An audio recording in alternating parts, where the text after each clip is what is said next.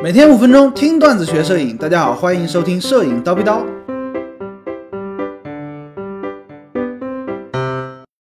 为啥残幅更适合拍微距呢？前两天在一节高老师教大家选相机的免费公开课上，哎，我讲到了一个观点，APS-C，也就是大家贬称的残幅、截幅。半画幅，它并不是像大家想象的那么一无是处啊，在某些领域，小传感器的机型反而会占便宜。比如说拍微距的时候，哎，APS-C 甚至说 M 四三的机型就可以拍出比全画幅放大倍率更高的照片。那有的同学呢没听明白，今天呢高老师就继续展开跟大家讲一讲。首先啊，使用同样焦距的镜头，APS-C 拍出来的效果呢，相当于就是全画幅中央的裁切。为什么呢？因为全画幅，呃，因为 APS-C 它传感器比全画幅小嘛，四周都少了一圈儿。哎，等效的实际焦距呢，就得乘以一个1.5或者说1.6的镜头等效系数。所以说，你看啊，广角就没有全画幅那么广了嘛，比较吃亏。但是呢，长焦反而更占便宜。比如说，我们都用三百毫米的镜头，全画幅它就是三百毫米了，那 APS-C 呢，瞬间就变成四百五十毫米了。哎，拍得更远嘛？哎，这个之前大家呃，之前高老师应该说过啊，大家应该能够理解。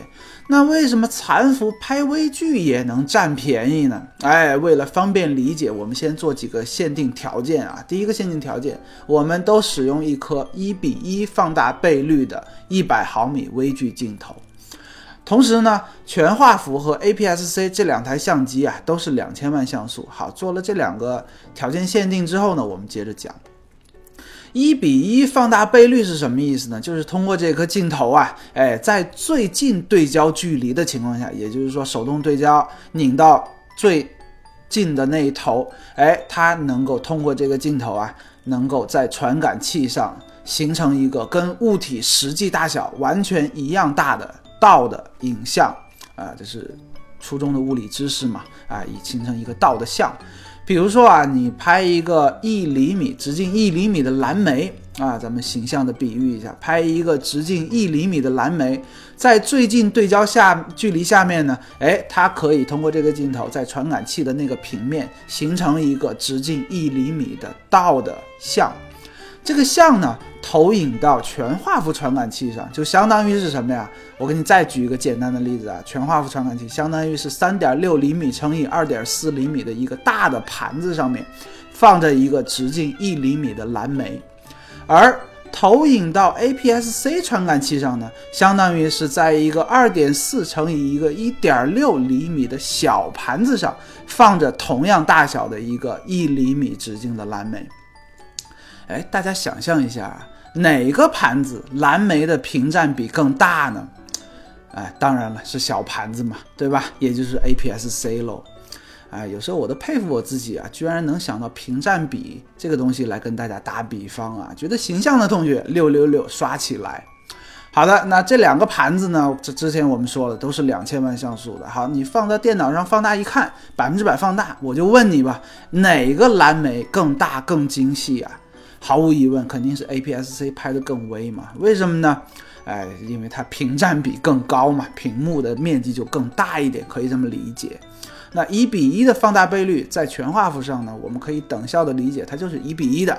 那 APS-C 上呢，放大倍率相当于就是变大了嘛？哎，跟乘以一个镜头等效系数差不多的意思。其实啊，APS-C 拍摄微距占优势核心的原因是什么呢？哎，原因在于 APS-C 的像素密度更高。比如说，同样都是两千万像素，那 APS-C 它集中在一个相对比较小的区域，传感器比较小嘛，哎，拍出来自然就比全画幅更加的精细。在那个小区域，哎，放大之后它就比较精细嘛，哎，所以说如果。我们举另外一个例子，如果说全画幅相机是五千万像素的，哎，这事儿呢就没谱了，对不对？因为五千万像素像素更高嘛，哎，你拍完之后用中央裁切二次构图的方式呢，说不定也能得到一个两千万，甚至说比两千万更高的像素的照片。那这种情况下呢，哎，这种像素值比较低的 APS-C，它可能就占不到便宜了。好，今天这五分钟呢，可能有点绕啊。明白了的同学啊，高老师讲清楚了的同学，请留言六六六；不明白的同学，请留言七七七。今天高老师就先叨逼到这里了。想要系统的学习摄影知识，欢迎微信搜索蜂鸟微课堂。明早七点，咱们不见不散。拜了个拜。